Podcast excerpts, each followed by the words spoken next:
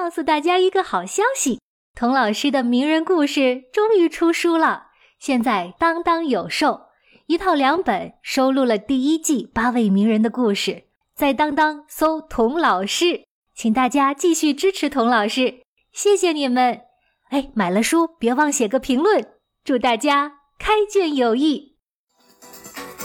大人物，小故事，小少年，大梦想。欢迎来到童老师课堂的奇葩名人录。你好，我是童老师。上集我说到，贝多芬写的古典音乐在当年是流行乐，而流行乐过了一百年也可能变成古典乐。有的朋友就挠头了：这古典乐和流行乐区别到底在哪儿啊？难道？刚写出来的就是流行乐，时间久了就变成古典乐了。这这不就跟鲜榨葡萄汁和陈年葡萄酒的关系一样了吗？呵 你要是这么理解呀，也有一定的道理。其实音乐本来就是一个很模糊的概念。对妈妈们来说，宝宝的第一声啼哭，就是世界上最美妙的音乐。对严肃的老爷爷来说，现在年轻人哼哼哈嘿、噼里啪啦搞出来的音乐，哎呦，就是噪音。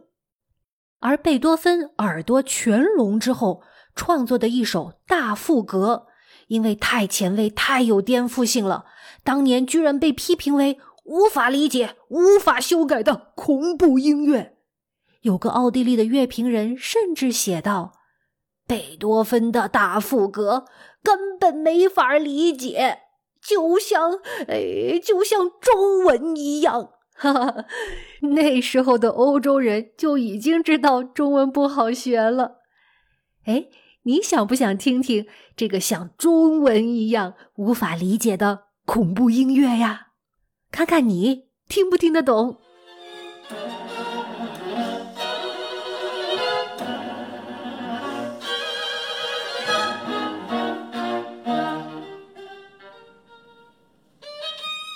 怎么样？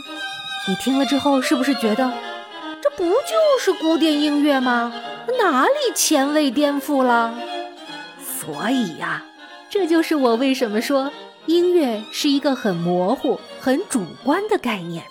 每个人因为处在不同的时代、不同的地方、不同的文化里，都有自己喜欢的、熟悉的音乐。一提到古典音乐，你最先想到的是什么呢？有的小朋友可能说，很严肃。不但音乐本身很严肃，听不懂，而且听的时候也很严肃。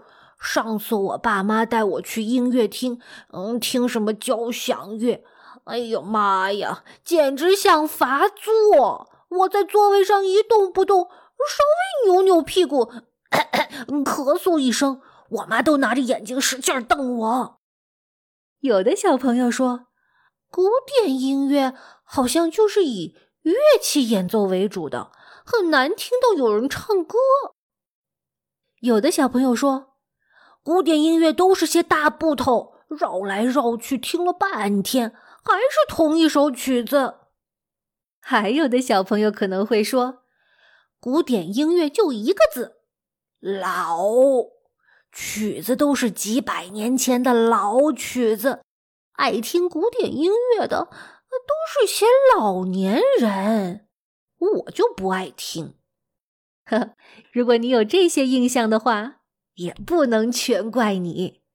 古典音乐确实就像一个巨大的森林，一下把你丢进去，周围都是参天大树，遮天蔽日，盘根错节的，一下啊。确实不容易找着北，欣赏不到它的美。今天，涂老师就想带你飞到这片林海的上空，像一只小鸟一样，从空中俯览这片西方音乐的森林。等你对这片音乐的大小、形状、地势高低、树木种类有了大致的了解，你再次走进这片森林的时候，说不定就没有这么晕头转向。而能听出一些门道来了。童老师今天要尝试一下，用十八分钟串讲西方音乐史。我们现在开始吧。还记得在贝多芬的第一集，我提到波士顿的音乐厅里放的都是古希腊、古罗马时期的神像和名人雕塑吗？因为要说西方音乐的源头，就要回到古希腊、古罗马。那时候的人可喜欢唱歌了，演戏的时候唱歌，举办奥运会的时候唱歌。大家知道的荷马史诗就是唱出来的。那时候的音乐听起来是什么样的呢？有的学者通过各种考古发现和科学推论，重现了古希腊的音乐。我们一起来听一听吧。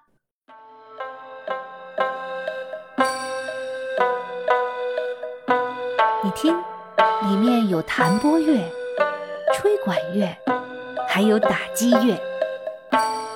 不过那时的旋律非常简单，基本上啊就是一个音一个音蹦出来的。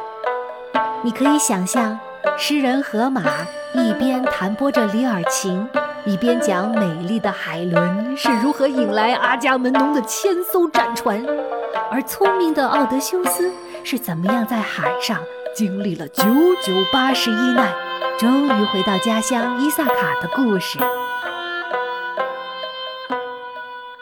后来，基督教在欧洲流行开来，教会音乐成为了西方音乐的主流。在新约圣经中就记载到，基督耶稣和他的门徒吃完最后的晚餐之后，他们唱了诗，就出来往橄榄山去。哎，跟我们吃了饭唱唱卡拉 OK 很像吗？对不对？基督耶稣唱的是什么歌，我们就不知道了。不过后来罗马天主教发展出了单声部无伴奏合唱。格里高里圣咏就是其中的代表作。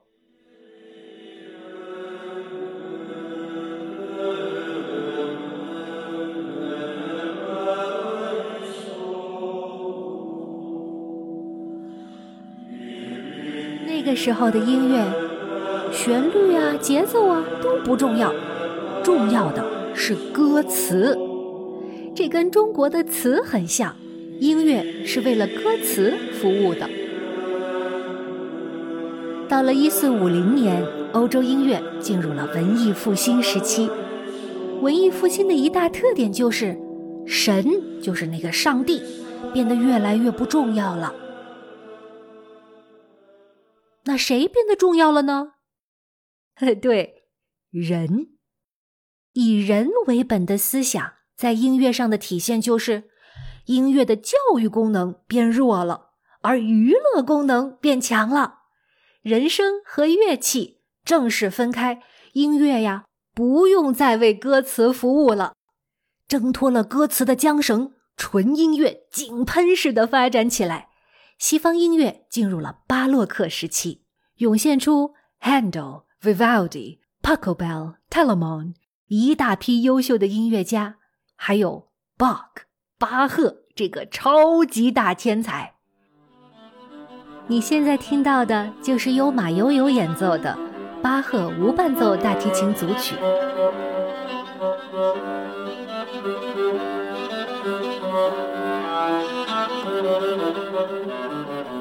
我的最爱。巴赫把复调音乐推到了顶峰。复调就是一首歌里面有至少两个独立的旋律，比如“祝你生日快乐”是一个旋律，“一闪一闪亮晶晶”是一个不同的旋律。复调就有本事通过高超的艺术处理，把两个不同的旋律和谐的放在一起，所以巴洛克音乐听起来特别的富丽堂皇、花团锦簇。